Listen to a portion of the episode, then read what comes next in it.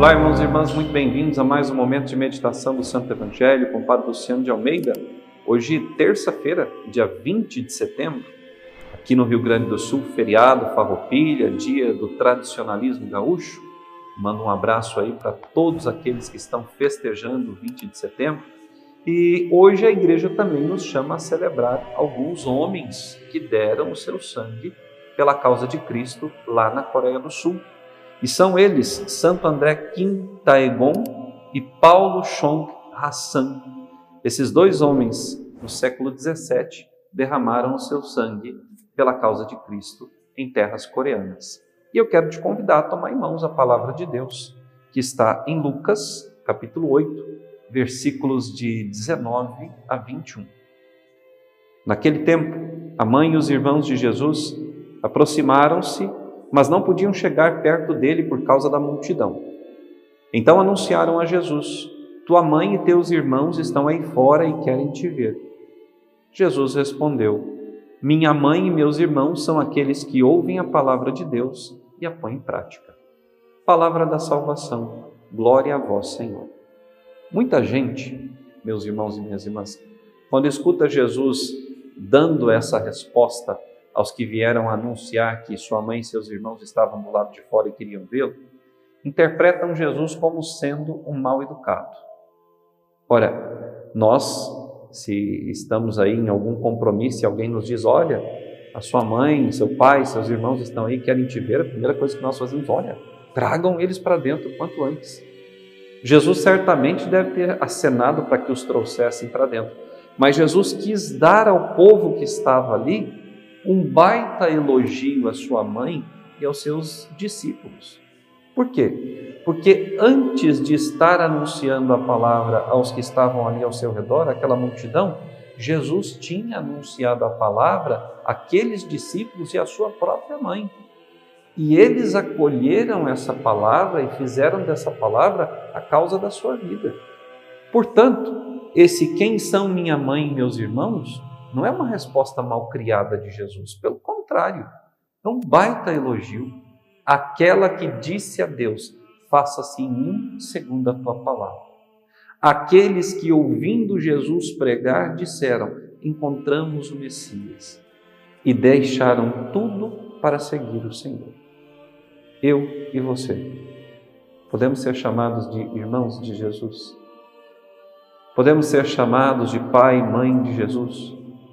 Pelo nosso exemplo, pela nossa fidelidade à palavra recebida, pela escuta diária que temos desse evangelho que o Senhor nos anuncia. Nossa vida corresponde aos anseios do Senhor. Nosso chamado, nosso chamado a uma vida de santidade tem sido visível aos olhos daqueles que nos rodeiam. Nós, quando passamos pela rua, somos reconhecidos como homens e mulheres de Deus. Ora, quando Deus está presente na nossa vida, quando Deus fala através de nós, o coração de tantos outros homens e mulheres vai sendo tocado pela palavra e essas pessoas se unem a nós. Palavras convencem? Convencem, mas o testemunho de vida arrasta multidões. Foi o que aconteceu na Coreia com o testemunho desses grandes homens, Paulo e André. Esses homens que ouviram a palavra de Jesus, palavra que chegou até lá por missionários católicos, esses homens se apaixonaram pela vida de Jesus, pelos seus ensinamentos e decidiram tornar-se cristãos. Tornando-se cristãos, resolveram pregar a palavra, resolveram levar essa palavra aos seus irmãos, aos seus compatriotas. Mas muitos dos seus compatriotas não entenderam essa palavra e, ao invés de amá-la, a odiaram. E pelo ódio a essa palavra, ou seja, pelo ódio ao Cristo, mataram esses dois nossos irmãos, Paulo e André. O sangue dos mártires é semente de cristãos. Depois do sangue desses homens derramados, a Coreia viu um despertar da fé cristã é, no Oriente, uma das nações mais cristãs que nós conhecemos.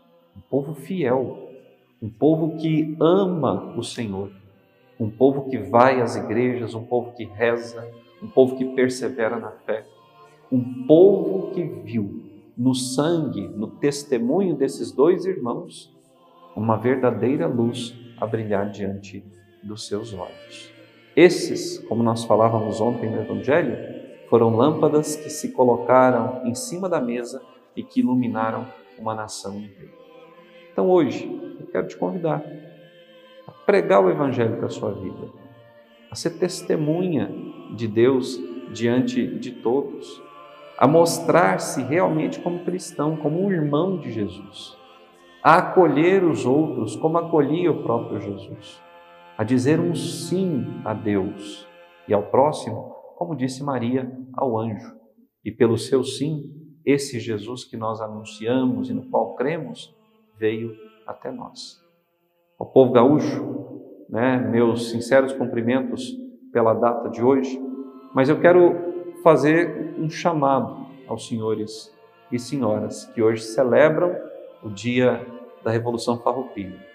O hino rio-grandense diz o seguinte: Mas não basta para ser livre, ser forte, aguerrido e bravo.